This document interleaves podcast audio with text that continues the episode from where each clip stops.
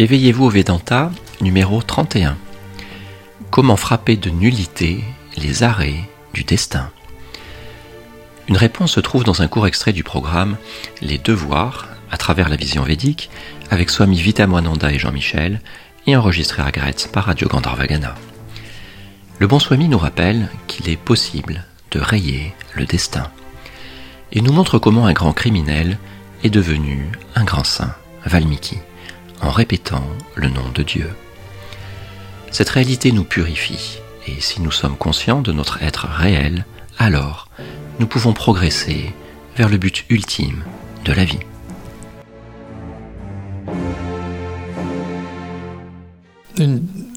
quelque chose que la Sainte Mère nous a dit, que j'adore cette, façon de parler de la Sainte Mère. Oui. Je peux? Oui. L'être qui a pris son refuge en Dieu, frappe de nullité les arrêts du destin, car le destin efface de sa propre main ce qu'il avait déjà écrit sur le compte de cet homme. Ça veut dire on peut rayer le destin. Oui, exactement. Il y a un exemple d'un grand, disons, brigand qui est devenu un grand saint. Peut-être vous avez entendu euh, le Ramayana. Oui. Valmiki était un grand sage qui a écrit le Ramayana. Euh, il était un grand brigand. Bigot. Brigand, brigand, bondi. brigand. Brigand, oui. ok. Euh, un jour, euh, le grand sage s'appelle Narada est venu vers lui. Et le, euh, le bandit voulait le, tuer, pensant qu'il possède beaucoup d'argent. Mm-hmm. Euh, le bandit et le sage demandent pourquoi tu fais cette sorte d'acte cruel? Qui, qui sera responsable? Tous tous les actes que tu commis ce n'est pas est-ce que ce n'est pas le péché? Est-ce que cette euh, sorte d'activité tu donneras la paix de l'esprit? Hmm. Il dit oui, mais demande votre famille qui seront responsables pour tout ça. Il euh, revient à la maison, demande sa femme est-ce qu'elle est une partie de son péché? La femme dit non. Je ne sais pas quelle façon tu euh, tu gagnes l'argent, ce n'est pas notre responsabilité, c'est ton responsabilité. Il demande les enfants, les enfants aussi donnent la même réponse. Il revient le sage, le sage lui enseigne, si tu veux d'être libre, libéré, tu répètes le nom de Rama.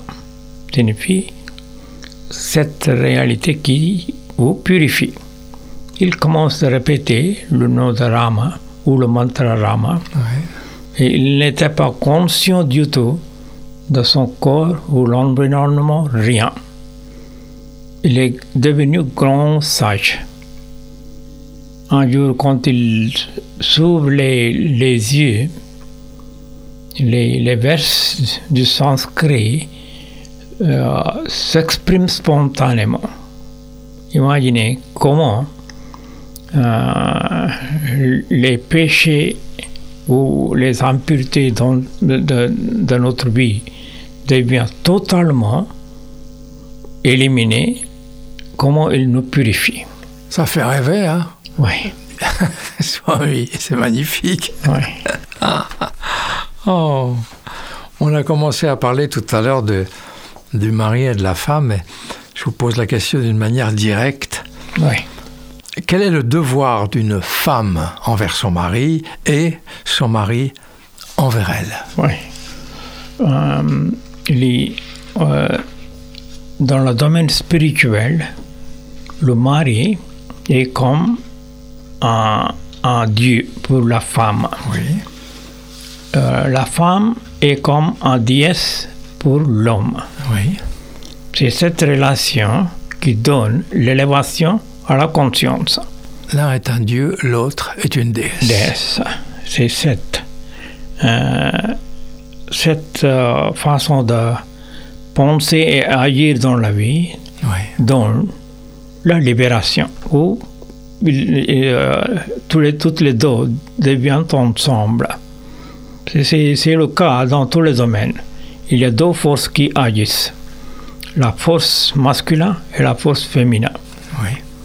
Si la force, force masculine n'est pas là, la force euh, féminine n'a pas, euh, comme on peut dire, euh, faire la création ou n'importe. D'accord.